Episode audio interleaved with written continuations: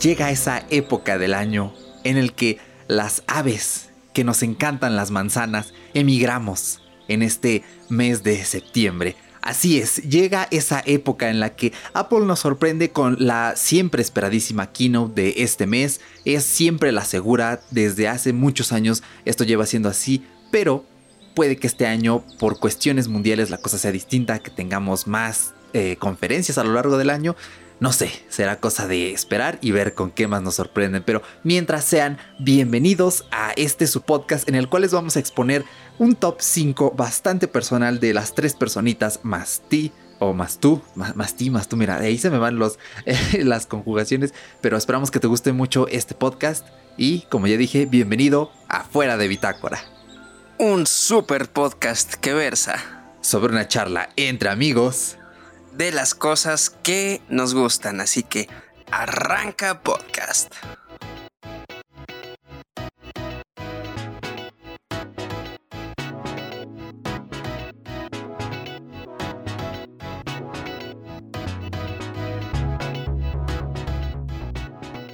Pues mira, qué alegría estar aquí eh, saludándolos una semanita eh, más. La verdad es que eh, ya tenía rato que no decíamos la entradilla, ¿no, Paco? O sea, como que ahorita que la dijimos es como de, vaya, ¿cuántos meses han pasado desde que dijimos fue una charla entre amigos, la bla? Los tiempos se han ido muy largos, ¿no? Pero ¿cómo te encuentras esta semana? Exactamente. Bien, bien, me encuentro emocionado, me siento mm, no desilusionado, me siento creo que muy estándar por lo que hemos visto en esta ocasión de este evento.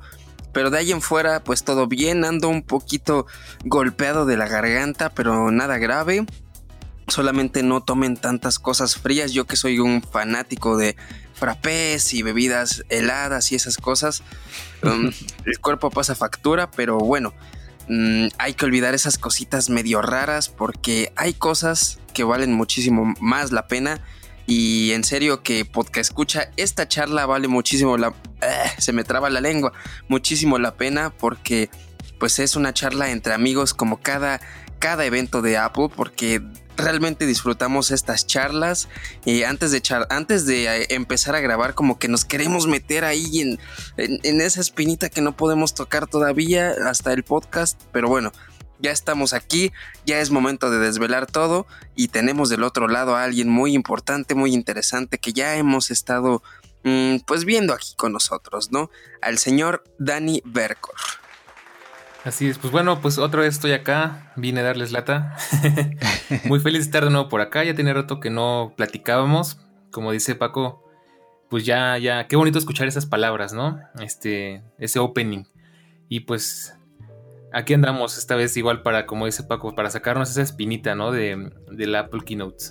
Así es, de hecho, pues eh, tú eres nuestro invitado deluxe, nuestro invitado preferido para discutir todas estas charlas de Apple porque sabemos que no siempre eh, pues estamos codo a codo cada semana para discutir con amigos esas cosas que tanto nos encantan de nuestra eh, empresa, al menos por ahora preferida, que nos gusta cómo hace las cosas y las que no nos gustan, pues también las comentamos, ¿no? Todo tiene que ser expuesto aquí y la dinámica va a ser la misma. Para las personas que ya nos hayan escuchado desde la WWDC, que también nos acompañó Dani, pues decidimos darle un giro de tuerca porque hace un año que grabamos el resumen de la conferencia de este evento, o sea, fue un episodio que duró casi hora y media, o sea, una locura. El evento duró dos horas el podcast duró casi lo mismo que el evento y a fin de cuentas terminamos dando la misma información que probablemente ya leíste en Apolsfera, que probablemente ya leíste en Twitter, que probablemente vas a escuchar en otro podcast. Entonces a nosotros no nos gusta volver a repetir, volver a cacarear la información que ya todo el mundo está diciendo. Queremos darle un toque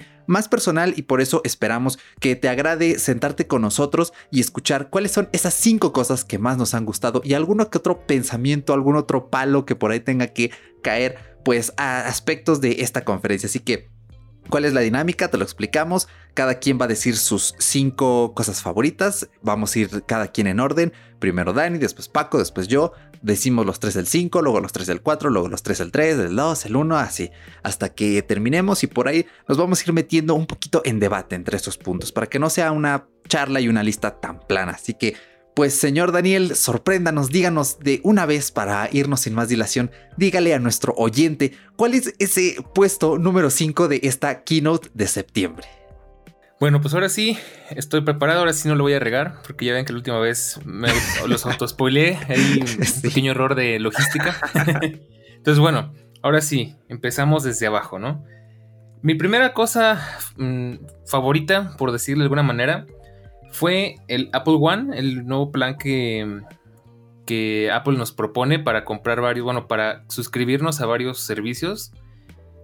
Yo lo veo muy bien, sobre todo para cuando quieres compartirlo con varias personas, como que, por ejemplo, bueno, no me acuerdo ahorita muy bien de los nombres, ¿verdad? Pero el segundo plan, que no es el personal, me pareció súper bien, porque incluye bastantes cosas, creo que son tres, este, tres personas por cuenta, y se me hizo bastante bien, o sea, imagínate pagar esa cantidad que, perdónenme porque no tengo la información aquí a la mano, pero se me, no era tanto, este, entre tres personas, ¿no? sé, por sí ya pagar, por ejemplo, un Apple Music entre tres personas es muy barato este, compartir varias cosas. o sea, me hizo muy, muy buena propuesta, que es algo que pues ahí sí me adelanté un poco y escuché muchos rumores al respecto, pues se cumplió.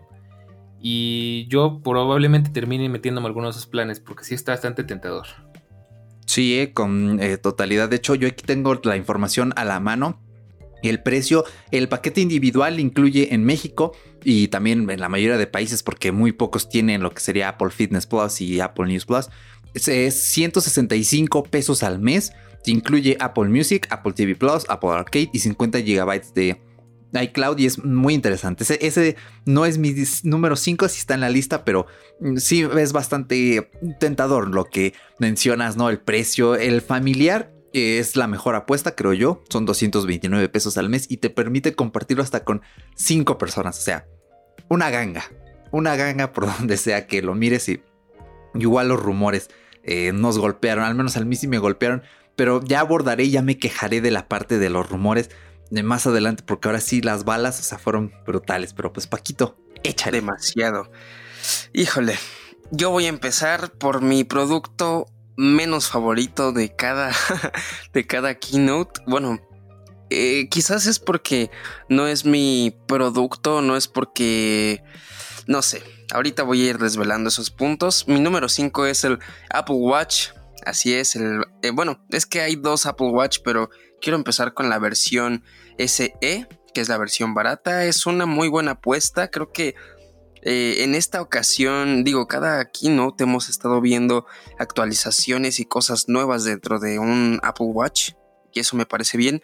Pero aquí me parece que ya están dando un mejor o un mayor enfoque en salud y estilo de vida y más que nada en la buena condición, ¿no? En el estilo de vida fit.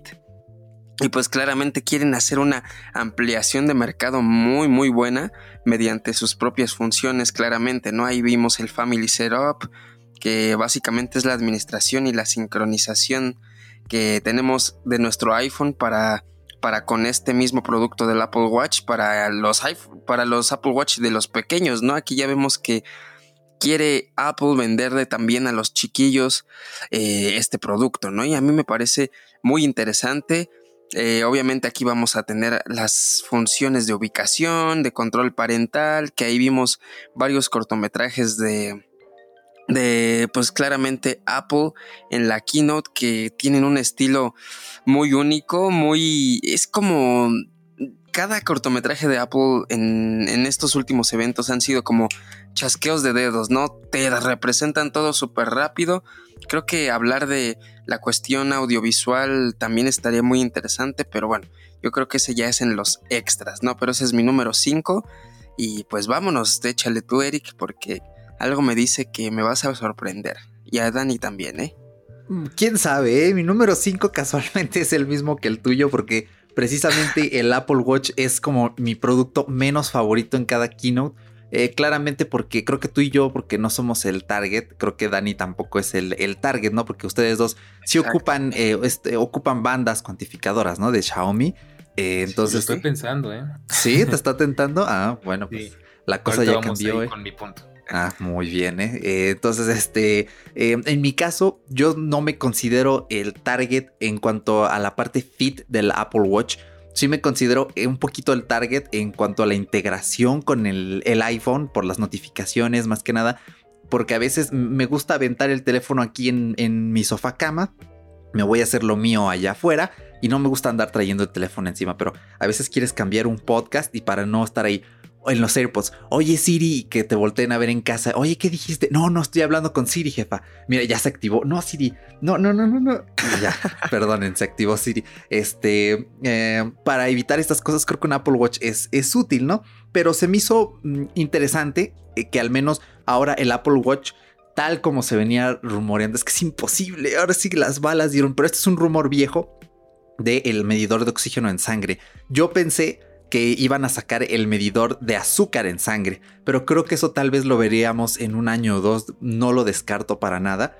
Eh, pero es interesante, ¿no? O sea, como dijeron esta parte de que a partir de este medidor de oxígeno en sangre, eh, ellos pueden detectar eh, a lo mejor una posible enfermedad respiratoria y más ahorita con la pandemia, que es algo súper común, es un síntoma súper recurrente, pues es interesante, ¿no? Que le estén dando este enfoque y por qué no decirlo a la vez, pues colgándose un poco de ello para potenciar las ventas de, de este producto, ¿no? Pero al final son cosas que sirven, son cosas muy útiles. Y a mí me gustó mucho, ¿saben qué? Los watch faces, el del dibujo de la carita. Ah, estaba precioso, ¿verdad? Yo lo vi y dije, ay, yo quiero ese, ese watch face con un dibujito mío ahí en el Apple Watch. También el de las varias zonas horarias. La verdad es que está genial. Eh, en sí, pues dejé esto en el quinto puesto porque es como lo más amplio. Hablar del Apple Watch de en esta keynote, es que se llevaron la mitad de la keynote hablando de todo lo, referente, ¿no? A esta eh, cuestión, pero también el Watch eh, SE. he de decir que está bien, no es ni muy caro ni muy barato. Aquí en México el, el precio básico, 40 milímetros con GPS son 7,499 pesos. Por ahí los impuestos nos pegan un poco, porque sí subió todo de precio. El Watch 6 está en 11 mil pesos y antes estaba en 10 mil. Entonces sí nos clavaron por ahí un mm, poquito más de lana, ¿no? Ahí sí, yo creo que eh, te corrijo un poco. Yo creo que, bueno, sí varían los precios, pero yo por ahí vi uno de 10 mil 300, me parece. Entonces, lo que sí noté es que varía mucho el precio dependiendo de qué quieres, porque ya es que ahora hay un montón de correas, un montón de acabados, tamaños, todo eso. Entonces, sí, sí, varía pero yo, de hecho, no noté que cambiara mucho el precio. Si, si lo checas en, la, en el precio base, yo creo que se quedó igual, creo. ¿eh? No me creen mucho, pero me parece que sí. Mm, yo, yo recuerdo haber visto por ahí un 9000 cuando vi el Serie 5 hace un año. Bueno, tampoco es que esté muy pendiente a la página de Apple, pero si alguien nos puede comentar en las redes sociales el precio del Watch 5, si alguien se lo compró y nos dice, ah, me costó esto nuevo en Apple, se los, se los agradeceríamos eh, bastante en, ese aspecto, ¿no? Pero no sé qué les pareció a ustedes, y esto sí, se los quiero decir, esto es lo que más me gustó, irónicamente es lo que más me gustó del Apple Watch, es la correa, la Solo Loop, que aquí es el nombre... Eh, correa Uniloop. ¿Qué les pareció esta correa? A mí me encanta porque, o sea, es una sola tira que te la pones y no tiene botones, o sea, no tiene nada. Es la cosa, la correa más minimalista que puede tener un reloj. Pues yo tengo mis dudas, ¿eh? No es por mala onda, pero yo hasta que no la pueda probar y sentir en mis propias muñecas, digamos, tengo mis dudas porque por un de repente me da el aire como si fuera una pulsera así como de esas que te vendían, ¿te acuerdas? Que te vendían o te regalaron una pulsera así como de, "Ay, donaste a la Cruz Roja, tenemos tu pulsera de plástico." sí. Entonces, tengo mis dudas porque no me gusta mucho esa sensación. Si resulta que es como que más cómoda, que te la puedes quitar sin estrangularte las manos y eso, pues va a estar padre. Pero pues la idea me gusta, pero vamos a ver qué tal se ve en la práctica. Totalmente. Yo creo que, bueno, eh, al menos esta, esta correa a mí me recuerda demasiado al, al iPod, eh, ¿cómo se llamaba? Era el, ¿El iPod. El que te lo podías poner como reloj. Ah. Exactamente, el que utilizábamos en, la preparatoria para copiar en los exámenes. no, es cierto. No, me hubiera encantado hacer eso para vivir la experiencia y el horror de copiar en un examen con ese iPod, pero la verdad no, no lo hice. Eh, creo que se me figura bastante la correa a la que había en ese momento, que claramente era para un iPod. Y no sé, creo que se ve muy minimalista, creo que eso es lo chido de esta pero sí, me gustaría también probarla y como dice Dani, si no te estás asfixiando, creo que todo va de maravilla. Sería cuestión de también calar el mismo material de esta, de esta correa, porque bueno, así a simple vista claramente se ve muy bien, pero eso sí, eh, resistencia y todo esto, pues también sería cuestión de ver, pero bueno, Apple no nos, no nos defrauda en esa ocasión, ¿eh? bueno, en ese tipo de cosas. Cierto. Eh, bueno, es que yo creo que es una, pues, es una correa de Apple, ¿no? O sea, debe de tener calidad. Entonces, eh, yo creo que debe tener la misma calidad que la que puedes tocar en una Apple Store, la normal, pero en esta ocasión, eh, pues es la Uniloop. De hecho, en la página de compra hay tallas de correa. Entonces, aquí te dice, elige tu talla. Y si tú no sabes cuál es tu talla, tienen una guía de tallas. Entonces, puedes imprimir una tira y tiene como una regla esa tira de papel y te va diciendo, ah, pues mira, si aquí te queda no muy apretada, ese es tu número. O también te puedes medir la muñeca y eh, ponerle, oye, pues esto me mide tal cantidad y el sistema automáticamente te arroja tu, tu, talla. Entonces creo que está muy cool, es un sistema muy Apple y aparte pues ya liberaron el, el Watch Studio, que creo que no estaba aquí solo en las tiendas, eh, pero online no estaba, apenas lo acaban de habilitar. Y pues ya puedes comprar el watch desde hoy mismo, sea el SE o el Series 6 en la página. Entonces eh, se me hace un poco raro, ¿no? Porque normalmente únicamente los iPhones son los que suelen estar en la ventana de lanzamiento aquí en México. Lo que son los Mac, los iPad o el Watch a veces sí suelen tardarse un mes a veces en ponerlo a la venta. Pero pues eh, les dejamos esta información porque creemos que está eh, bastante útil y la correa pues solo loop me encanta. Ese, cuando la vi dije, chulísimo. O sea, cuando tenga un Apple Watch, esa va a ser la correa que quiero. Pero pues vamos a pasar al número 4, señor Daniel Bercor. Sorpréndanos con su número 4. Bueno, hablando de, ya ves que decías que a lo mejor no, era, no éramos el público objeto, ¿no? El, objetivo del Apple Watch. Pues ahí te va. Justamente una de las cosas que me gustaron bastante fue el Apple Fitness Plus. ¿Por qué? Pues porque es como que el, el pretexto que me faltaba para comprarme un Apple Watch slash para hacer ejercicio en casa, porque digamos que ahora sí que no importa el orden, ¿no? Este, me gustó porque digo, se ve muy bien integrado, me encantó eso de que mientras estás viendo la pantalla con el instructor, este, puedes ver todo lo que está sucediendo con tu cuerpo a través del Apple Watch y te lo pone en la pantalla, que se ve bastante bien, o sea, como que yo sé que ya existían cosas así, pero no tan integradas. Entonces, ya como que integrar eso tan bien y pues no sé qué tal funcione, ¿verdad? No lo hemos podido probar, pero me imagino así algo utópico, ¿no? De que, ah, pues ya son las 11 de la mañana y tu Apple Watch está así de, oye, oye, ya hace ejercicio, ¿no, flojo? Ya ponte a hacer algo ahí. Y ya, este, ya, ya, abres tu iPad o tu MacBook o tu Apple TV o tu iPhone o lo que, lo que tengas, ¿no? Y ya te pones a hacer ejercicio y mientras ves cómo va tu cuerpo, cómo estás respirando, cómo estás, este, cómo va tu corazón, o sea, yo creo que está bastante bien yo la verdad confieso que llevo rato pensando en algo así, pero no me convence meterme a una plataforma de, entrenamiento online ni me suscribieron a ninguna aplicación, nada de eso, porque no sé qué tan bueno sea. Pero en este caso, como digamos que de alguna manera el Apple Watch va a ser mi entrenador, ya me llamó mucho más la atención, ¿no? De por sí yo nada más estoy así como que, desde que nos conocimos, Eric, tú sabes que estoy así de que, ay, me compraré el Apple Watch, no me lo compraré, ando así como que entre que sí, entre que no. Entonces, es un punto más para comprármelo. O sea, me falta muy poco, nada más me falta el dinero. y ya me lo estaría comprando porque sí me gustó mucho esa idea. Sí, pues ahí tienes el Watch ese. De hecho, eh, sí lo tengo aquí anotado y sí me sorprendió. El concepto de Apple Fitness no es original. Y de hecho, en la charla pre-podcast es algo que estábamos debatiendo, ¿no? Que Apple no hace cambios disruptivos, pero sí hace estos cambios acumulativos. Entonces, a mí me parece fenomenal cómo han ido moviendo pieza por pieza de su ajedrez. Primero, ah, pues mira, te metemos aquí un contador de respiración, un medidor de sueño, aquí en WatchOS 7, mira, ahí lo tienes. Eh, te metemos después por acá eh, un nuevo watch con eh, medidores de oxígeno, de altitud y tal y tal. aquí lo tienes. Entonces, esto al final culmina en un ejercicio increíble de integración, machine learning.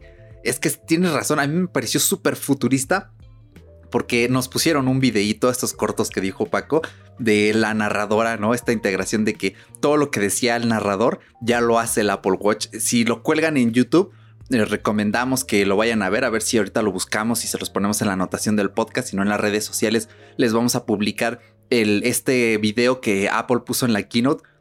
Y es que el Apple Watch es, es el futuro. O sea, aquí ya Apple puede Apple puede agarrar la licencia de Fox de Malcolm el de en medio y utilizar el el futuro es hoy. ¿Oíste viejo? En uno de sus comerciales usando el Apple Watch porque tienes razón, es, es ya utópico, es increíble, es, futurista y pues viniendo de Apple es algo que pues está bien hecho, ¿no?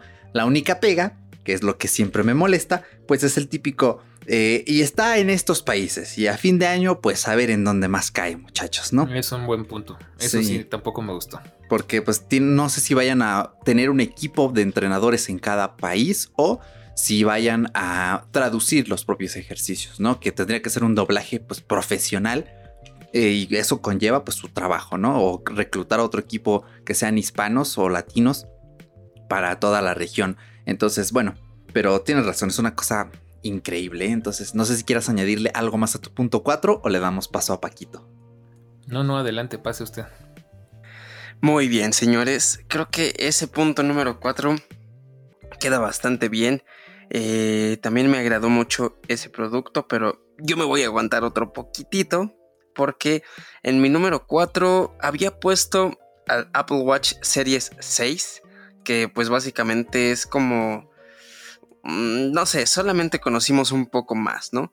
Pero pensándolo bien, en, si hago este cambio me quedo en ceros en mi número 4, pero no tanto así porque, bueno, a mí me gustaría recalcar un poquito eh, los audiovisuales, señores. Creo que Apple Watch, Apple Watch, sigo con la cabeza en el Apple Watch, pero Apple en sus cortometrajes, en sus, eh, ¿cómo se llama? En sus transiciones tan dinámicas, eso de que de repente la cámara se va a los vidrios y ya brincaste hacia otro, otro edificio, ves el panorama, o sea, esta edición a lo loco me encanta demasiado, creo que hemos estado viendo que arte visual en Apple hay demasiada, están explotando su, equipo a lo bestia, digo, no creo que a lo mejor eh, graben todo con su propio equipo, quizás sí, quizás no, sería cuestión de investigar.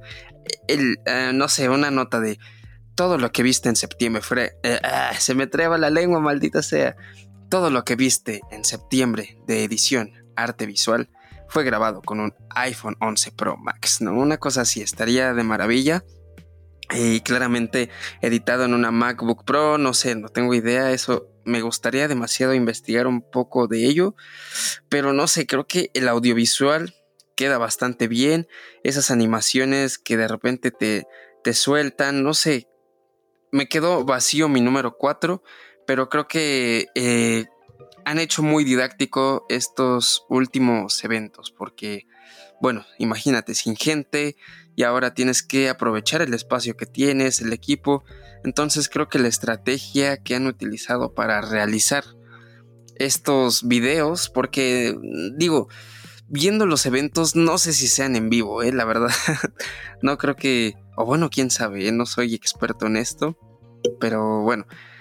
¿Ustedes piensan que si es un en vivo, son videos pregrabados? Claramente los cortometrajes sí, pero las presentaciones de de cualquier otra cosa creen que si estén siendo emitidas o simplemente dicen, bueno, vamos a poner el video de, la keynote. ¡Pum!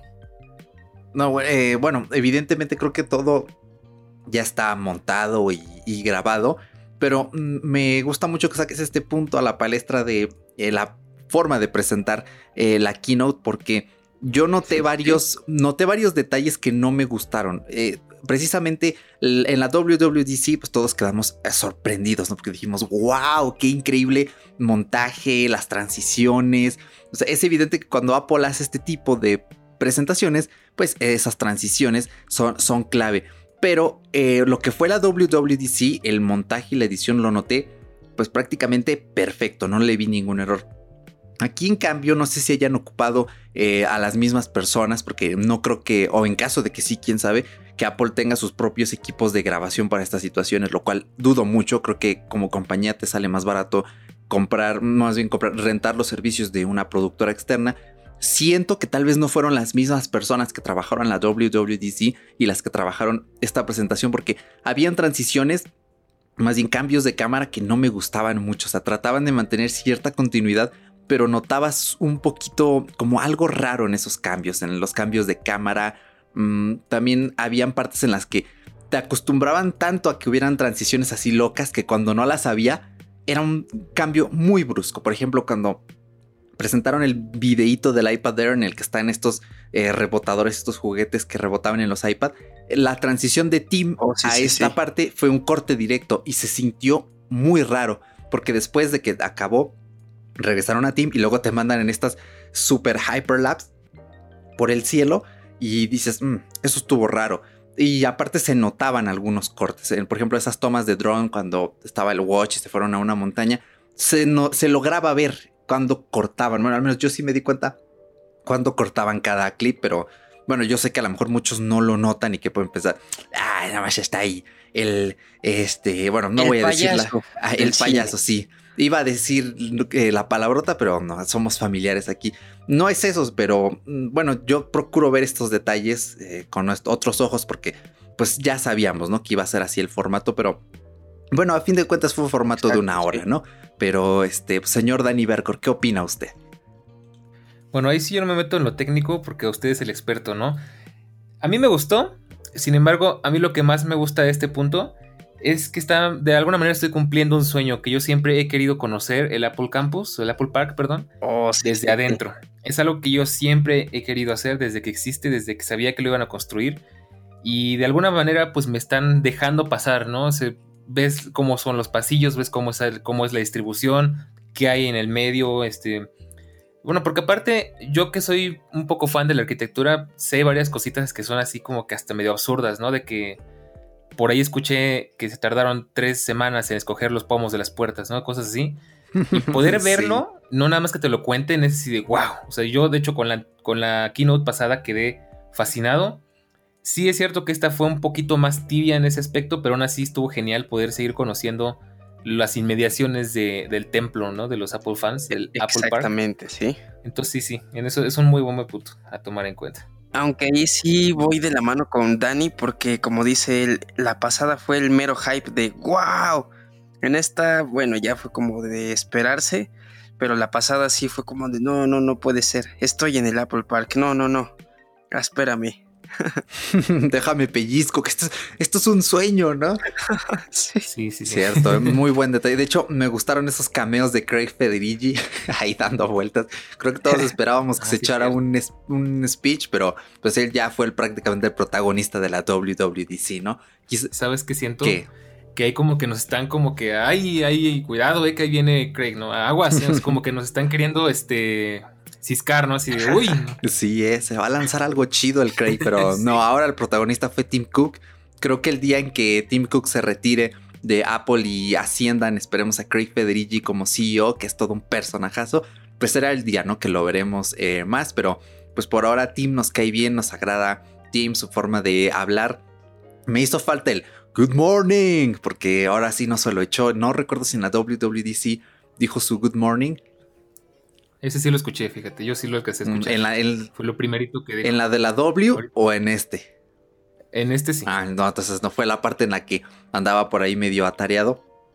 Pero este, sí, tiene mucha razón en, estos puntos, ¿no? De la presentación, de conocer el campus. O sea, sabemos que tienen gimnasio, sabemos que, que tienen espacios increíbles. Eh, em, no sé, es que, ah, de imaginármelo, eh, es un lugar maravilloso que algún día, aunque sea que nos paremos enfrente de allí, tenemos que hacer una excursión a California únicamente para decir, estuvimos parados a unos cuantos metros de la entrada del Apple Campus. No nos dejaron entrar, pero allí estuvimos, ¿no? Tan siquiera. Esperemos que. Me eché un, sandwichito afuera del Apple Park. Hicimos un picnic, sí, ¿eh? estaría increíble. ¿eh? Deberíamos ir ahorrando para hacer una excursión al, eh, al Apple Park. Pero bueno, vamos a continuar con con este top. Eh, en este caso, mi número 4, pues lo dejé en Apple One. En, perdón, Apple One. Un, como que se me salen un poquito esas pronunciaciones extrañas. Pero bueno, creo que ya comentamos todo lo referente a Apple One. Yo nada más les dejo ahí debajito de la mesa, Dani Paco, si alguien quiere eh, un miembro que les ayude a amortizar el costo de su Apple One, bueno, dos miembros, porque mi madre también está encantada con Apple Music, bueno, consideren ¿no? que con gusto estaríamos dispuestos a unirnos a, su, a sus familias para este, ayudarles a ahorrar costos. A tu legión. sí, en, el Apple One, ¿eh? pero es un movimiento interesante. Lo consideraré. Eso, eh, esperemos de que se pueda, ya veremos después. En Together Price se pueden hacer cosas interesantes con estos paquetes. Pero bueno, Apple One sí, en efecto es algo que se venía rumoreando. Es algo que si bien traté de leer y ver videos lo menos posible, era imposible no ver un video en YouTube de Apple One. Conoce el que sería el servicio de Apple y dices, ya me dijiste el nombre, ya me spoileaste el nombre y el concepto. Creo que fue imposible eh, esquivar la bala de este rumor porque es un concepto tan simple, pero que quizá no sabíamos del todo cómo iba a operar. A mí lo único que me dejó un poco frío de Apple One es que mm, no es como lo que se rumoreaba de que te iban a dejar escoger ciertos servicios y no te iba a salir tan, tan caro, entre comillas. Por ejemplo, en mi casa utilizamos Apple Music, utilizamos eh, Apple TV Plus y para de contar, ¿no? Antes ocupaba iCloud, pero ahorita estoy ocupando Google Drive. Entonces, digamos que como que nos vemos un poco forzados a fuerzas pagar todos los servicios cuando quizá no los vamos a utilizar, ¿no? Que sería bueno tener opciones, pero bueno, no está del todo mal. Lo único, y a lo mejor aquí se van a decir, ah, eres bien codo, ya, este, cálmate. Es que me faltó un paquete de estudiantes ahí. Apple One para estudiantes. No descarto que en un futuro Apple pueda traerlo, pero sí es con lo único que me faltó. Así que te digan, bueno, pues mira, 120 pesitos y te llevas tu Apple One de estudiantes. Estaría bien. Yo, yo concuerdo contigo. Creo que, digo, es el mismo fenómeno que con Spotify, ¿no? Que te ofrecen eh, obviamente aquí nada más es el servicio de podcast y, y de música, más que nada de música. Pero cuando estaba viendo la keynote en esta ocasión, me pregunté a mí mismo, oye, mí mismo, ¿crees que suceda eh, el mismo fenómeno que con, con Spotify, que de repente necesitabas estar en el, en el, ¿cómo se llama? En el espacio con el resto de integrantes del, del Apple One o sea, que, que sí sean familias las que estén dentro del plan familiar. Sí, no sé si se acuerdan de ese fenómeno en el que Spotify empezó a decir, ¿saben qué? Este no es plan amigos, es plan familiar. Necesita estar eh, meramente familia y el mismo entorno en el que se encuentra el tutor o el administrador de las cuentas debe de estar cerca de las demás cuentas. No sé si me di a entender, pero bueno, esa fue una duda que me surgió. Dije, híjole, no sé si vaya a suceder esto, esperemos que no, porque bueno, al menos con Apple Music no me ha sucedido. No sé si a ustedes les ha sucedido algo así, no sé si les surge la misma duda. No sé, es extraño. A lo mejor pienso demasiado. Pues yo ahí retomando un poquito lo que dice Eric, también me quedé esperando como que, pues a ver, ya que ahora sale que podemos coger nuestros servicios, ¿no? Porque hay servicios que ni siquiera tenemos acá. Pero pues a ver, exacto todavía falta ver qué pasa, ¿no? Todavía pues hay que probarlo, ya que salga, vamos a ver qué onda, ¿no?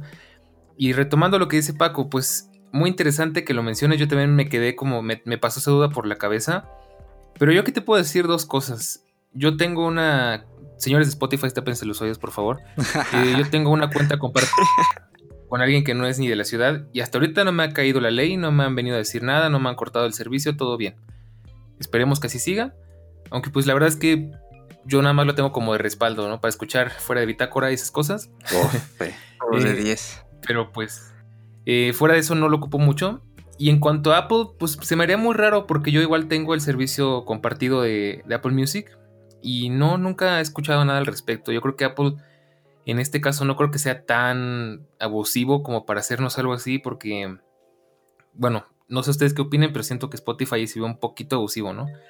Entonces, yo esperaría que no, que todo sea como que bien ordenadito, que no haya problema, pues no por, no por ser familia no te puedes ir a vivir a otro lado, entonces pues sí, no creo que haya problema. Claro, es que, saben, aquí yo creo que está el parte aguas del tipo de empresa, ¿no? Porque Spotify, por el momento, su mayor fuente de, fuente de ingresos, perdón, es la música, entonces si tú le reduces los ingresos, le cortas esa ala, pues casi casi que cae y en el golpe fallece. Y están tratando de diversificar el negocio con los podcasts, ¿no? Entonces, por eso yo diría que como dices, eh, Dani, yo diría que como dices, mira, aquí ando ya este, abusando un poquito de los visos del lenguaje. Eh, yo, yo, creo que por eso son así de abusivos, entre comillas, ¿no? Porque tienen que cuidar, pues ahora sí que la morrayita que les cae necesitan eh, pues cuidarla como su vida porque de eso penden. Y Apple no, porque Apple, o sea, es la empresa más valiosa del mundo. Entonces, pues dice, bueno, pues sí, júntense, aunque sean amigos, no importa. Mientras usen mi servicio y yo en cada keynote pueda decir, ah, ya tenemos este 30 millones más de suscriptores, muchachos, vamos por Spotify. Sí, sí, muy bien, pues ya. Yo creo que son objetivos muy, muy distintos, ¿no? Pero eh, pues es una cuestión interesante. Apple One lo vamos a probar. Yo creo que voy a hacer un video en mi canal ya cuando lo tengamos aquí en México. Vamos a ver qué onda, si funciona bien, cómo está la integración, porque es información interesante que nos da para, pues para hablar. Los servicios de Apple siempre son controversiales eh, porque tienen sus puntos buenos, a veces tienen puntos flacos, pero todo eso pues ya se discute con eh, pues en la palestra, ¿no? Cuando queremos saber cómo funcionan los mismos, pero pues Oigan, y en la semana nuestros tweets de hashtag, ya hacemos tendencia el hashtag el Apple Music familiar no es solo para familia, y ya las todas las quejas de todos de que por este podcast arruinamos este el protocolo, ¿no? Cierto. En los hashtag todos somos familia. sí, es que eh, esta es una cuestión que las empresas deben plantearse porque tú ya no le puedes llamar plan familiar a algo que a veces ni siquiera está enfocado a las familias, ¿no? Porque muchas veces esto solo lo, ocupan amigos o conocidos, entonces ya debería llamarse planes grupales en vez de planes familiares, porque a veces no todas las familias tienen pues un servicio, ¿no? O sea, ¿quién de ustedes tiene eh, una cuenta de Spotify con su familia? No creo que no todo el mundo, porque a veces los adultos no saben cómo usar estos servicios. O sea, hay una brecha tecnológica allí que necesita, y es, pero ya es una cuestión más de lenguaje, ¿no? Más hasta cierto punto incluso semiótico, pero ya no nos meteremos en ese tema porque da para hablar en un podcast. ¿eh? Yo creo que es un muy buen tema. Eh, hablar el podcast como amigos, ¿no? Y hablar así de este tipo de cosas. Pero bueno, ya dejemos de irnos por las nubes que vamos a la mitad y no vamos tan mal de tiempo. Eh, vamos a pasar al punto número 3. Señor Daniel, échanos su punto número 3. Pues claro que sí. Mira, primera vez que yo veo una keynote y siento que ya tengo el dispositivo que están anunciando en mis manos. ¿Por qué? Porque estoy hablando del iPad Air. Que curiosamente yo me estuve ahí, estuve haciendo un debate con en el tweet de uno de los chicos de Apple, eh, bueno, cierto, de la manzana mordida, también se me va el nombre ahí este, pues que salió filtrado, yo lo vi ahí, de que era el instructivo de un iPad Air. Y yo en su momento dije, no, eso es falso porque se ve clarito el Face ID. Y pues resulta que no estaba tan en lo correcto. Pero me gustó mucho el iPad Air. De hecho, ahí tenía como que las ganas de trolearlos. Y miren, yo tengo mi iPad, ¿no? Y sacar el iPad Pro que tengo, que es más o menos igual. y hacer ahí el chascarrillo. Pero dije, no, no, cálmate. O sea, a ver. y pues me gustó mucho. La verdad, este me hizo, me pareció una muy buena, un muy buen refresh de lo que es el iPad Air. Creo que es el iPad más intermedio que hay y ahorita más que está como que justo en el punto exacto entre un iPad Pro y un iPad básico, ¿no? Ya más con ese diseño que tiene ahora. Tengo que decir que los colores me encantaron. Yo nunca me imaginé ver un iPad, bueno, digamos que un iPad con ese diseño en esos colores. Me pareció hermoso. Oh, sí. Y pues lo único que, pues ahí sí como que, digamos, la única pega que yo le pongo es que no tenga Face ID precisamente. Aunque pues para el público que ha enfocado igual no es tan necesario, porque yo por ejemplo que ya llevo meses experimentando lo que es la experiencia, valga la redundancia, con el iPad Pro, pues el Face ID no es como que sea muy muy importante, no es como que sea indispensable, pues es más o menos lo mismo que en el iPhone y pues poco menos porque aquí como es un dispositivo que va a estar casi siempre en casa, que va a vivir en la mesa, pues no es como que tan incómodo tener que estirar un poquito el dedo. Entonces, fuera de eso me gustó. Eh, muy buenas prestaciones. Ahí como que lo único que observé es que está un poquito más grueso. Tiene los marcos un poquito más gruesos. Es como que el hermano, como que el primo del iPhone este, 10R o del iPhone este, 11, más o menos. Que es, es, como que un conocido, nada más que con una cara un poquito diferente. Entonces yo me quedo con ese, con ese dispositivo en el, en el puesto 3. Me gustó mucho. Creo que tiene buen precio, tiene buena pinta para la gente que está esperando comprarse un iPad y no quería gastarse lo que un iPad Pro cuesta y tampoco quería quedarse con un diseño medio anticuado, creo que esto le dio justo al clavo. La verdad está excelente. Yo reservo mi opinión para mi siguiente puesto, señor Paco. Échele usted. Eh, paso ahora yo a mi número 3 Y aquí es donde yo empiezo con el Apple One, servicio que ya hablamos hace unos segunditos, que es la conglomeración de pues los servicios y todo esto. Entonces creo que ya no hay mucho que decir. Nada más vamos a ver cuándo lo podemos probar. Y pues bueno, no podemos seleccionar nuestros servicios favoritos. Es algo que creo que queríamos ver ahí, pero pues no nos tocó en esta ocasión. A lo mejor y después se puede hacer como un servicio o a lo mejor una extensión de personaliza tu Apple One. Eso estaría chido, ¿no? Bueno, a lo mejor yo pienso, yo pienso. No descarto que lo podamos ver en un futuro, ¿eh?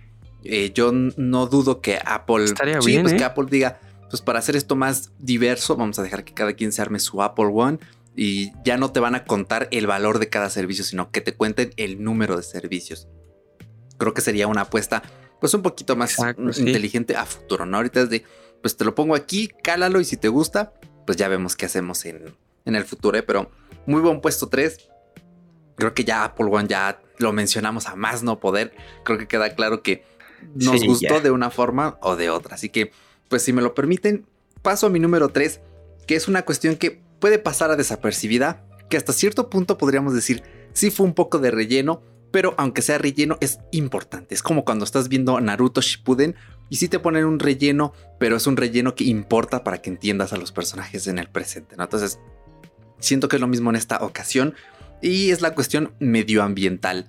Me parece muy bien que Apple tenga este objetivo para el 2030 de tener una huella de carbono neutra, es decir, eh, la contaminación que produce Apple en 10 años eh, sería completamente neutral, es decir, no estarían generando más, mm, más residuos, no estarían contaminando más en sus cadenas de producción y esto es muy bueno. Hay otras compañías como Uber que ya se lo están proponiendo, por ejemplo Uber para 2030 ya se propuso que eh, la huella de carbono de sus coches va a ser también neutra porque todos van a ser eléctricos.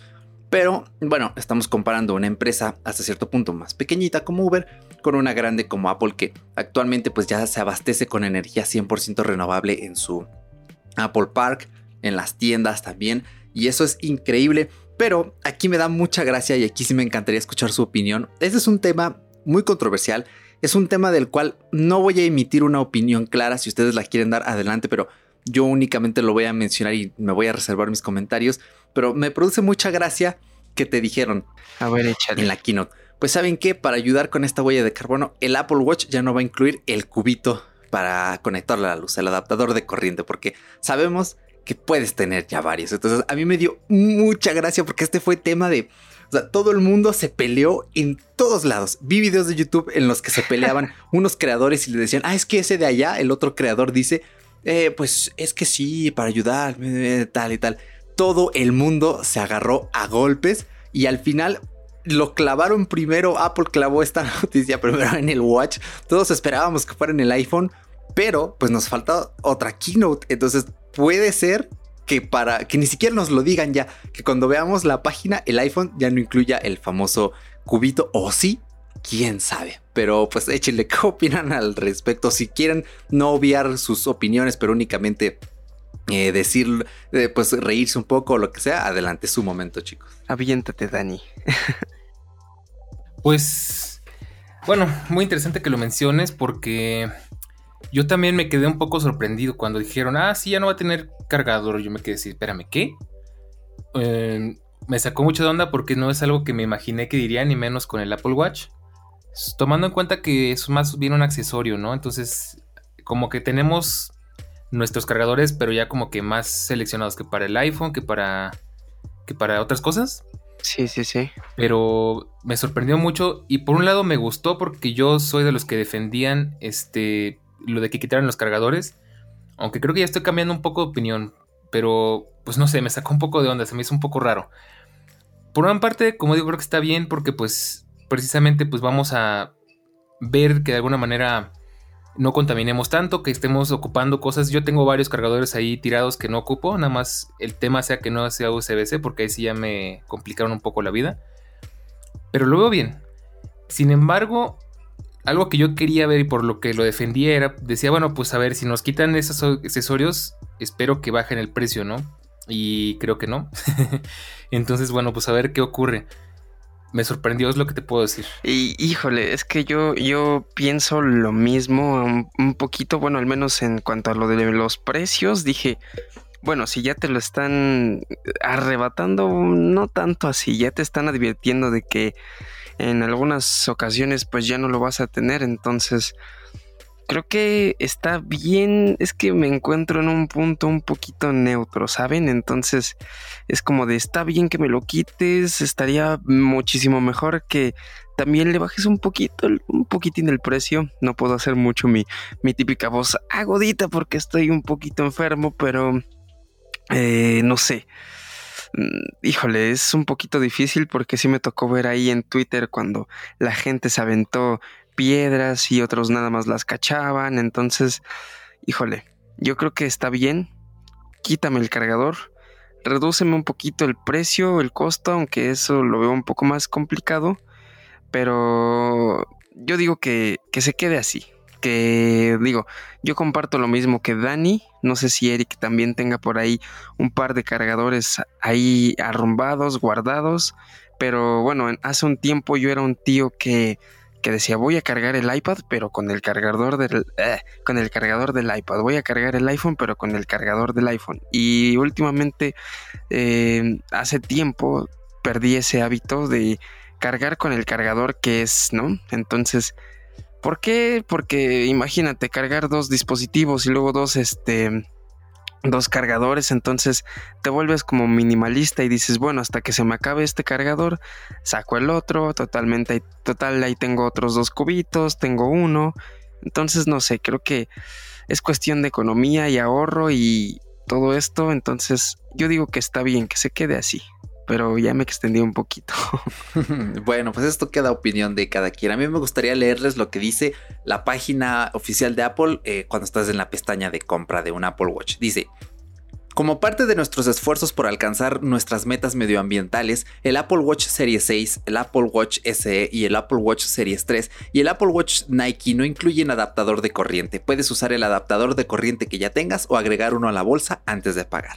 Esta es la quotation, esto es lo que dice. Ahora, ¿cuánto cuestan estos adaptadores? El normalito, el de 5 watts, el que vemos de toda la vida, 449 pesitos. Esto en dólares son como unos 20. Eh, el de USB-C de 18 watts son 699 dólares, unos 30, perdón, 699 dólares. Pesos mexicanos en dólares son 35. El USB-C de 30 watts son 1099 pesos, unos 50 dólares.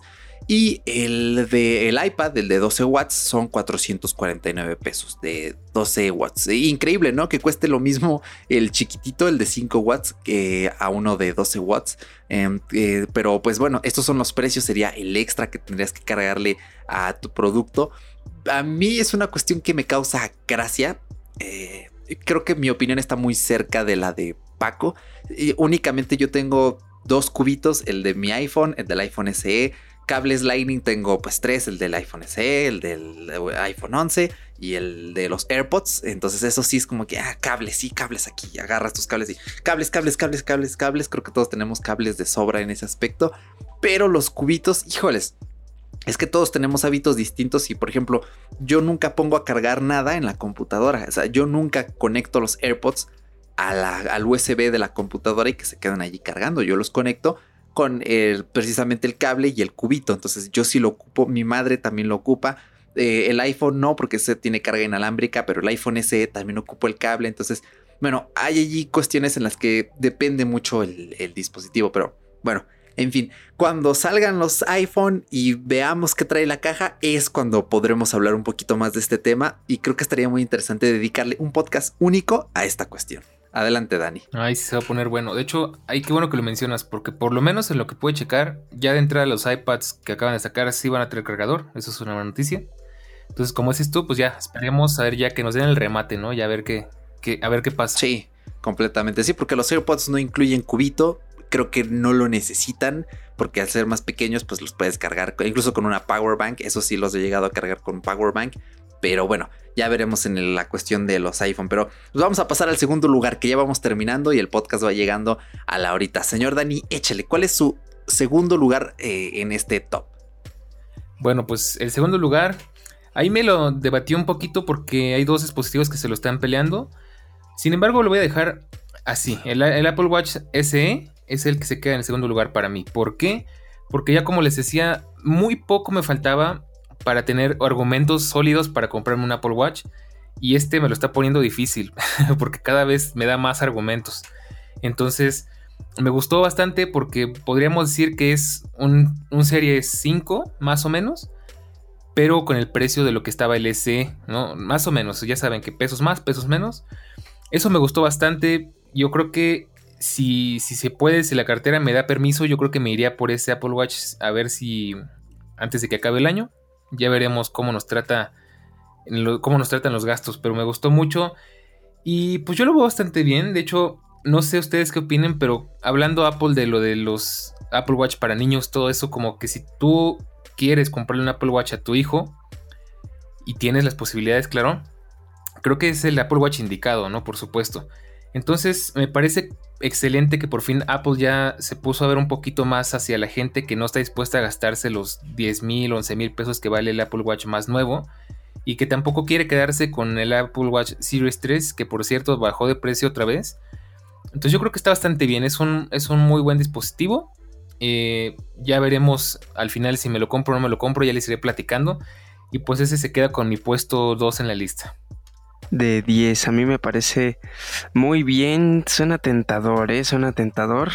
Eh, mi número 2 es algo que ya había mencionado, creo que por ahí Dani muy bien, Apple Fitness Plus, que es este, pues, nuevo servicio que Apple nos va a estar ofreciendo para mantener eh, una vida activa en cuanto a ejercicio. Digo, creo que ahorita entró, entró bastante bien en cuanto la actividad física en casa. Entonces, híjole, creo que queda muy bien. Quizás yo sí, sí me arriesgue a, a contratar este servicio. La verdad no sé, estoy pensándolo muchísimo. Es una logística muy, muy cuadrada lo que han hecho aquí.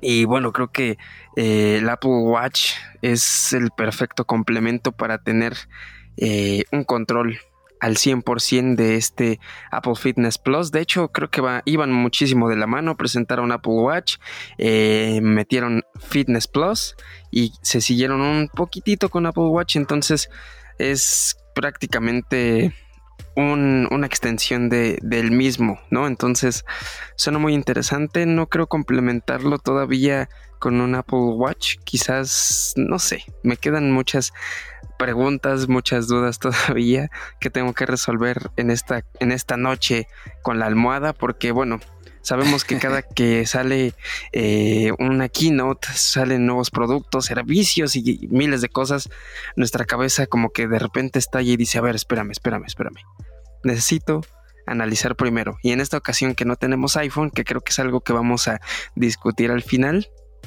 eh, digo, es cuando surgen más dudas, pero en esta ocasión surgieron otro tipo de preguntas. Y bueno, me quedo ahí con el, con el Apple Fitness Plus. ¿Tú qué onda, Eric?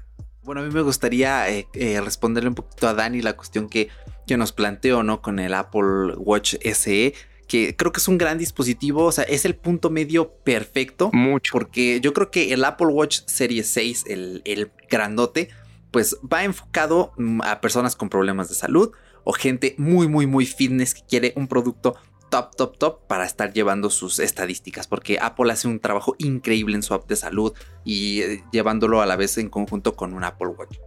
Ahora, este Apple Watch SE, lo llamativo que tiene es que es como un medio, ¿no? Está hecho para gente como nosotros, como que somos geeks, que, ok, sí, nos movemos, salimos a caminar.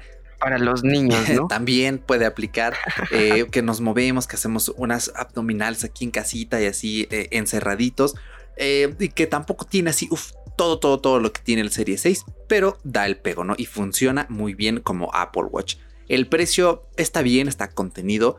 Y de hecho creo que en el futuro incluso podríamos ver más generaciones de esta versión SE que incluso puedan bajar de precio. Y el Series 3 pues queda un poquito más, no recuerdo si el Series 3 tiene detector de caídas, en caso de que sí, pues es perfecto para comprárselo a un adulto mayor, a los padres, a los niños también. O sea, creo que es una gama muy diversificada y está muy bien en ese, en ese aspecto. pues bueno, que yo recuerde no lo tiene, pero igual me parece un muy buen Apple Watch de entrada, entonces habría que ver.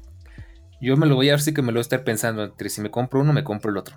ya veremos. Sí, bueno, esperemos que te dé la plata a fin de año, como dices, o antes para que puedas comprártelo. Y si todo sale bien y si tienes tiempo, pues no caería mal, ¿eh? Un unboxing tan siquiera en, en tu canal de YouTube que ya nos mencionarás al final. Pues, cuenta con eso. eso de días. Entonces, bueno, les voy a mencionar mi puesto número dos, que son los iPad. Yo eh, estuve a punto de comprarme un iPad de séptima generación a un super precio. Ya lo comentamos en un episodio anterior que se llama Tragedias tecnológicas que hemos vivido en cuarentena. Te lo vamos a dejar debajo en las anotaciones para que vayas rápido a él. O también lo puedes buscar en tu podcatcher. Fue, me parece, en el mes de mayo, junio, me parece. Eh, principios de junio. Fue después del hot sale aquí en México. Entonces también nos acompañó el señor Danny Berger y ahí estuvimos llorando respecto a ciertas cosas que nos pasaron, ¿no? Como dice evidentemente el nombre del episodio, una de mis tragedias fue que no pude comprarme eh, ese iPad.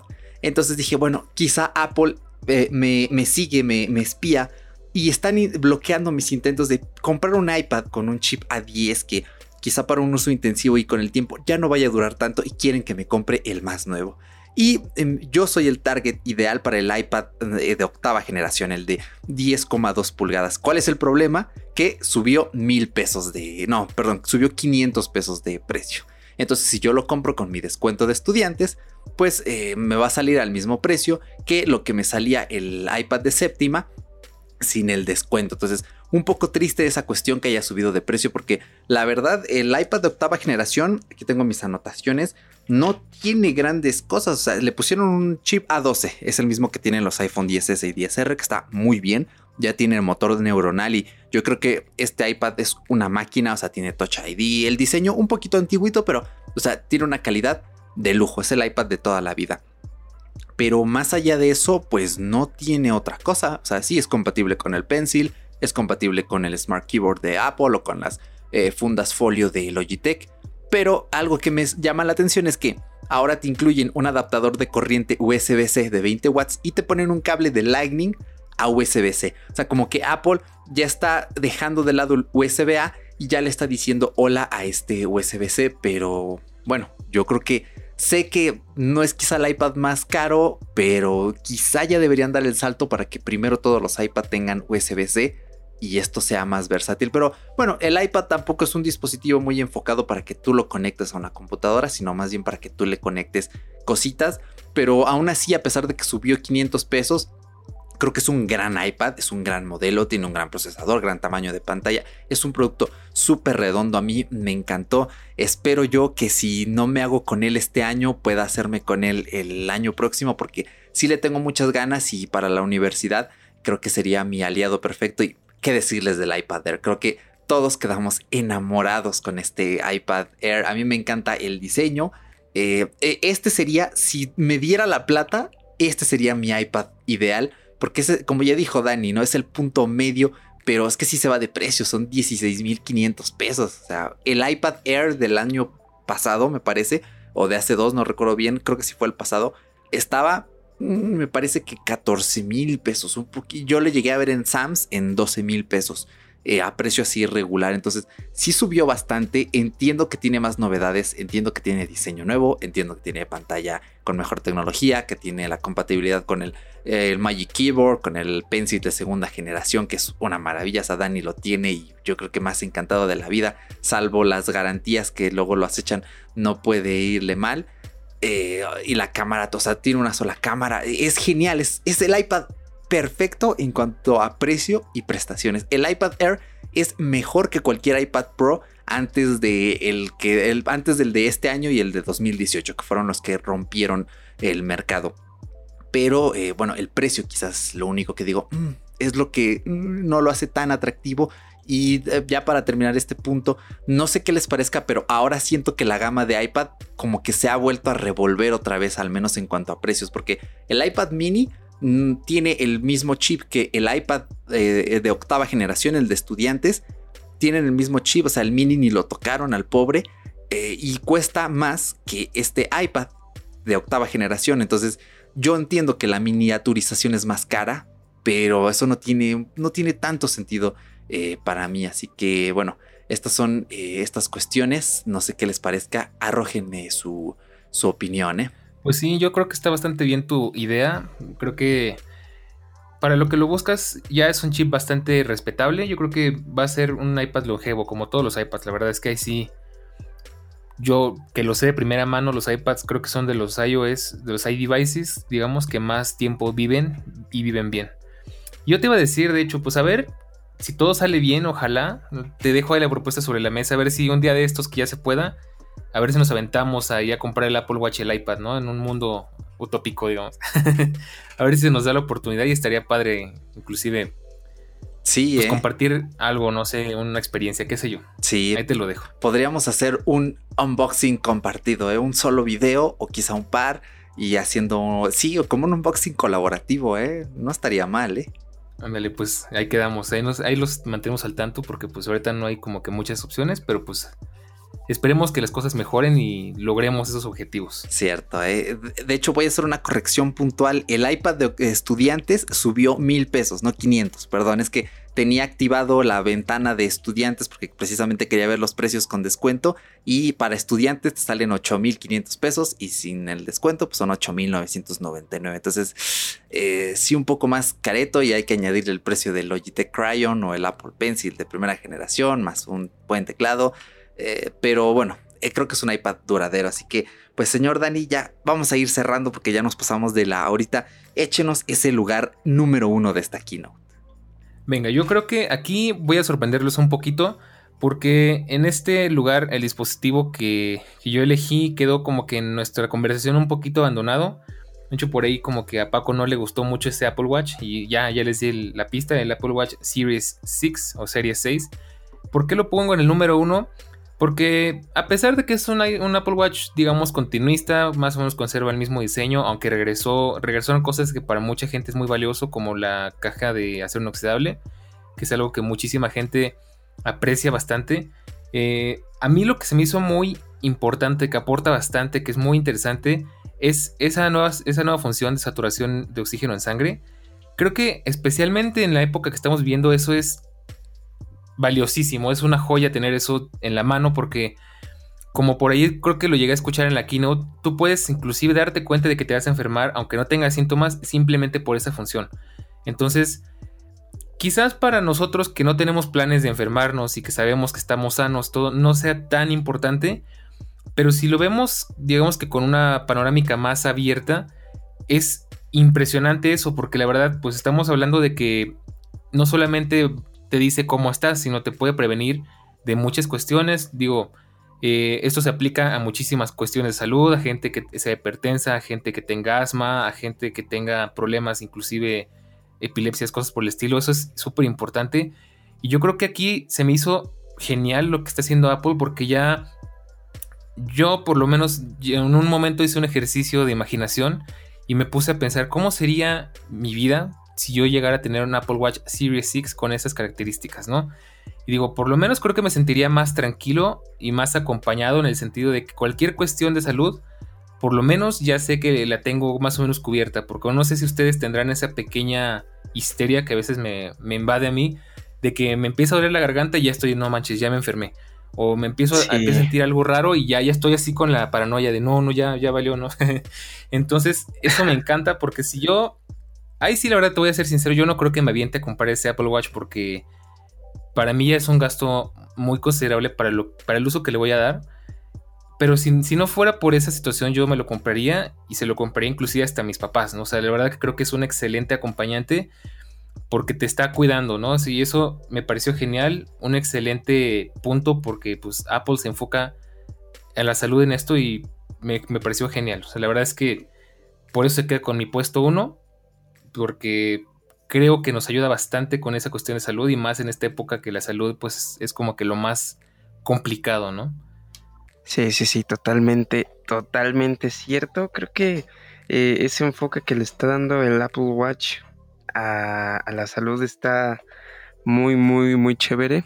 Creo que le están dando y le están tirando muy bien por esa parte. Sinceramente, creo que también está muy chido que ya por fin agregaron, bueno, la verdad no sé si me estoy equivocando en este momento, pero agregaron también el monitoreo de sueño. Creo que también para los tiempos que estamos viviendo estaría muy muy chévere poder ver esa función ya bien desempeñada. Ya la ya Dani y yo la hemos podido probar en una banda de Xiaomi, pero bueno, tener la apertura de poder dormirte con el Apple Watch creo que también está muy bien.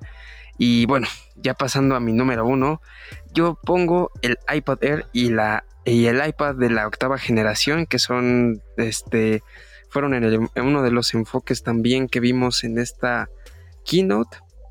A pesar de que se le llevó todo el protagonismo al Apple Watch, a mí me encantó el iPad Air. Creo que el iPad Air es como la, la apuesta que, como ustedes venían diciendo, es una longevidad importantísima, una longevidad que vamos a poder denotar eh, a largo plazo y que bueno, viene con 10.9 pulgadas y claramente los colores creo que estaban muy muy cambiados a lo que veníamos viendo hace dos, tres generaciones, ya como que eh, los colores ya ahora están empezando a ser distintos, como que empezaban a ser muy deslumbrantes o muy hielosos, no sé cómo, ah, no sé, pero ya habíamos pasado de lo mate a algo que te deslumbrara y ahorita estamos pasando como a colores un poquito eh, más neutros sin llegar a lo pastel, como más uniformes, no tengo las palabras para describir estos colores, pero están, están muy bien, muy, muy de nuestro año, supongo. Y bueno, claramente el Touch ID eh, que ya haya sido cambiado a no a, a donde se encuentra tu pantalla, ¿no? Ya es un cambio que te recuerda esa nostalgia de las iPads de antes, ¿no? Que desbloqueabas el iPad con la parte superior y ya no necesitabas el Face ID. Claramente el Face ID, pues bueno, es una, es una chulada, pero bueno, a mí me encanta ese cambio de botón. Creo que está muy bien y bueno, del procesador ni hablamos. Eh, bueno, sí hay que hablar un poquito quizás, pero bueno, ya está un poquito de más hablar de los procesadores. La explicación en la keynote fue maravillosa. Y pues claramente los precios, bueno, ya, ya más o menos sabemos que son precios elevados, que eh, el iPad mini no fue tocada en esta ocasión, como venían diciendo, pero bueno, ya es cuestión de, de esperar y bueno, eh, échale, Eric, que falta, falta tu último puesto y creo que nos queda pendiente iPhone, ¿eh? Claro, claro. Este, bueno, mm, primero quiero comentarte, eh, bueno, responder a lo que mencionas de los colores. Sí, el iPad Air, la cuestión de los colores es precioso. Esto no lo mencioné en mi punto 2, pero qué bueno que lo sacas. Son, son bellísimos. O sea, tenemos los tradicionales, ¿no? Para toda la vida, los discretitos, el gris espacial, el, el plateado, pero el rosa, uff, una chulada con ese diseño. Si el color oro rosa en el iPad de estudiantes ya se veía bonito, en este Air, uff, una belleza. Pero el verde y el azul, señores, es cuando digo, uy, si me hubiera comprado el iPhone en color verde, combinaría con este iPad, eh, pero es, increíble. Yo, yo, no sé cuál me gusta más, si el verde o el azul. Estoy ahí en la disyuntiva. Ya si me quieren comentar ahorita más adelante cuál es su color favorito de iPad Air, pues estaría de lujo porque sí, es, e, e, es, una chulada. Y mi punto número uno va ligado con lo que acabas de mencionar, que son los procesadores. Mi lugar número uno es el A14 Bionic, este nuevo chip, porque si se dan cuenta, es la primera vez que vemos que Apple presenta un nuevo procesador sin presentarlo junto a los iPhone. Y estoy hablando del procesador normal, no de la versión X, porque cuando hay presentaciones de iPad, normalmente les ponen a los Pro las versiones X. Entonces a mí me llama mucho la atención que se, eh, siguen una continuidad. Por ejemplo, este iPad Air tiene el A14 normal. ¿Qué quiere decir esto? Que cuando salga una renovación del iPad Pro va a tener el A14X o el A14Z y los iPhone van a tener este A14. Pero dijeron tantas cosas del chip, o sea, los 5 nanómetros. Yo sé que la ley de Moore ya no es tan presente, que la ley de Moore está rota, pero es un avance técnico eh, impresionante que a fin de cuentas ayuda a mejorar la eficiencia del procesador tanto energéticamente como en el poder. Eh, los 11.8 millones de transistores, eh, million en si eran millón, eran million o billion, no, perdón, billion, o sea, son 11.8 mil millones de transistores. Es increíble. O sea, un procesador con 6 núcleos. El, el Neural Engine tiene un montón también de núcleos. O sea, es una cosa impresionante lo que es el A14 y Apple nos está haciendo gala, una probadita, es como, mm, aquí está mi A14, huélanlo porque así, si este A14 muchachos les gusta, lo que se va a venir para los Apple Silicon, para las Mac, para los iMac, para toda esta línea profesional, o aunque sean de consumo, pero incluso van a tener un rendimiento increíble porque, o sea, los ARM están tomando el mercado de una forma impresionante. No me voy a meter en muchos tecnicismos porque no es el objetivo en sí con el podcast, pero eh, para mí fue una probadita de lo que se viene y cuando veamos el rendimiento, cuando veamos reviews de personas editando videos en 4K en el iPad Air, creo que nos vamos a caer de la silla todos porque realmente eh, dirían en España, los eh, Silicon de Apple la van a petar. Así lo digo y mm, yo quedé impresionado con esta pequeña pizquita de lo que fue eh, los procesadores de estos nuevos iPad Air. Así que con esto cierro muchachos, este es mi lugar número uno. Algo que quieran añadir, algo que quieran comentar, porque creo que ya estamos por finalizar. Me gustó mucho eso, esa, eh, esa cuestión de la, del chip A14, que es algo muy interesante que también se me estaba pasando. Y tienes toda la razón, es como que una, es como que un aviso, como lo de, como el pequeño, la pequeña aparición de, de. Ay, se me olvidan los nombres de Craig. Ah, sí, sus cameos del Craig. Entonces, este, es como que aguas, porque ahí te viene algo, ¿eh? Es como que nos están, es como que spoileando, así como que nos están dando pistas de qué es lo que va a pasar. Y yo digo, como que Apple quiere darnos una probadita, como dices tú, con este chip A14 en este iPad tan amplio, que un, para una audiencia tan amplia, bueno, para un. para tantos clientes, ¿no? Entonces sí va a estar muy interesante qué es lo que vamos a ver. Excelente. De hecho, deberíamos analizar qué hacía Craig durante esas tomas, porque traía un iPad, me parece, en las manos. Entonces, tiene razón, ¿eh? hay un indicio, hay algo que nos quieren decir por allí y quizá lo veamos cuando nos presenten los iPhone. Quién sabe, ¿eh? eh Paco, ¿algo que quieras añadir antes de que finalicemos? Pues no, nada realmente. Creo que estuvo muy bien esta, esta keynote.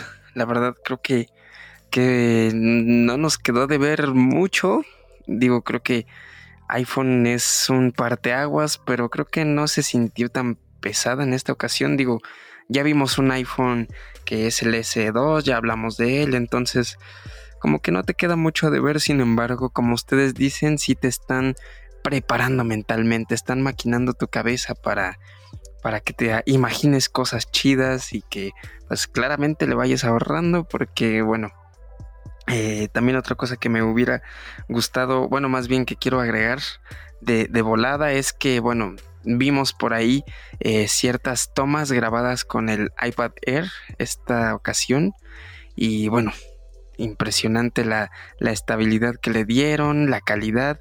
Eh, no es la más óptima como la vemos en el, el iPhone 11 Pro, pero bueno, digo, creo que que ya empiecen las iPad a entrar en esta competencia de, cámara, de camarografía o de cámara o de, de, todo este mundo de...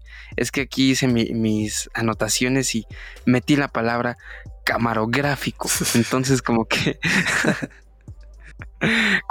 conjugué una locura ahí, señores. Entonces, no sé, creo que eso está muy, muy bien que se esté ampliando también iPad para tomar fotografías, realizar retratos, entonces ya no es meramente el iPhone el, principal, creo que ya se está agarrando un cachito de este pedazo de pastel tan gigante, el iPad. Y bueno, más que nada la gama Air, ¿no? Que creo que siempre es como la, la, la mera mera, ¿no?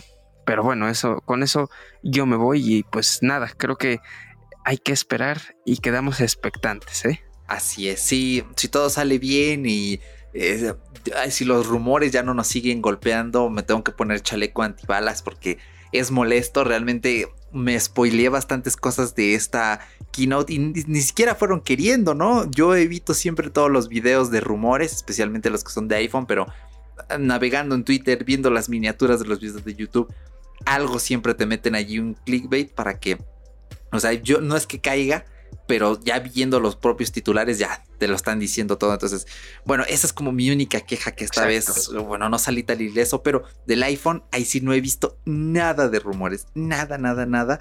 Eh, entonces, pues vamos a ver, ¿no? ¿Qué, ¿Qué, tal nos sorprenden? Si todo sale bien y tenemos otra keynote, que creo que sería lo, bueno, no sé hasta qué punto decirlo lógico, porque ya es el único producto que les queda, salvo eh, los mencionados, los, según AirTags, eh, la AirPower, que quién sabe si vamos a ver este año o alguna vez en la vida. Eh, estos productos rezagados, ¿no? Que llevan allí un tiempo mencionándose. Puede que se haga una keynote únicamente de esas cositas. Pero en fin, pues hemos llegado hasta el final. Eh, por ahí tuvimos un momento muerto en el que Paco se nos cayó y yo creo que aún así este podcast ha durado más que la, propia keynote, o sea, nos hemos llevado más de una hora para un evento que duró una horita, pero bueno, esperamos que se hayan divertido, que se la hayan pasado muy bien. Cualquier opinión que tengan, su propio top, nos lo pueden compartir en nuestras redes sociales, arroba fuera de bitácora en todos lados, Facebook, Twitter e Instagram, donde nos quieran compartir, pues échenle y díganos que les gustó, que no les gustó, que hubieran cambiado, eh, si se van a comprar algo, no sé, de lo que quieran comentarnos sería bienvenido. También en el grupo de Telegram pueden comentarnos. Un saludo a la gente bonita que está allí apoyándonos. Y nada, pues eh, los dejamos ya, señor Dani un placer haberlo tenido aquí. Muchas gracias por estar con nosotros y contamos para usted, perdón, contamos con usted para la keynote de octubre. No, pues como siempre, muchas gracias a ustedes. Es un placer siempre estar por acá compartiendo el espacio. Y por supuesto que sí, ya saben que yo, para lo que sea podcast y sobre todo de Apple, soy fanático de platicar estas cosas, así que cuenten conmigo. Muchísimas gracias por la invitación y pues espero que todos los que estuvieron aquí acompañándonos lo hayan disfrutado tanto como yo y como creo que ustedes también. Así es, Dani, muchísimas gracias por haber estado una ocasión más con nosotros. La verdad es que disfrutamos muy chévere estas charlas contigo. Sabemos que te apasionan estos temas, te apasiona el podcasting, te apasiona Apple. Y bueno, somos tres vatos con una pasión muy, muy, muy semejante. Entonces, eh, pues es un gusto tenerte aquí y un gusto para todos los podcast escuchas también supongo. Entonces, pues nada, nos estamos escuchando en la siguiente, si no es que antes. Y muchas gracias, Dani. Igual muchas gracias, Podcast Escucha. Y claramente gracias a ti también, Eric. No, hombre, gracias a ustedes, muchachos, por tomarse el tiempo de estar aquí a los tres, eh, tres sin contarme a mí, obviamente Dani, Paco y Escucha. Eh, es siempre un placer compartir micrófono con ustedes, charlar de esta compañía y sus actualizaciones que tanto nos gustan. Y nada, pues eh, voy a editar esto, lo estarían escuchando el mismo día que lo grabamos. las actualizaciones de iOS, ya por ahí no comenté una cosita, pero salen mañana. Entonces los vamos a mantener al tanto. Tienen el enlace al canal de YouTube del señor Daniel Bercor para que vayan a darle una visita en la descripción también el mío, porque a pesar de que Apple me tiró a la basura mi plan de hacer una review de iOS 14, creo que puedo dividir varios videos para paliar esta cuestión. Así que, pues nada, eh, los vamos dejando. Mil gracias por acompañarnos en esta horita. Ten un excelente inicio de semana. Y ahora sí, pues eh, ahí nos andamos viendo aquí en Fuera de Bitácora, un podcast para los que no se conforman con el qué, sino con el cómo y el por qué de la cultura digital. Chao. Chao, chao.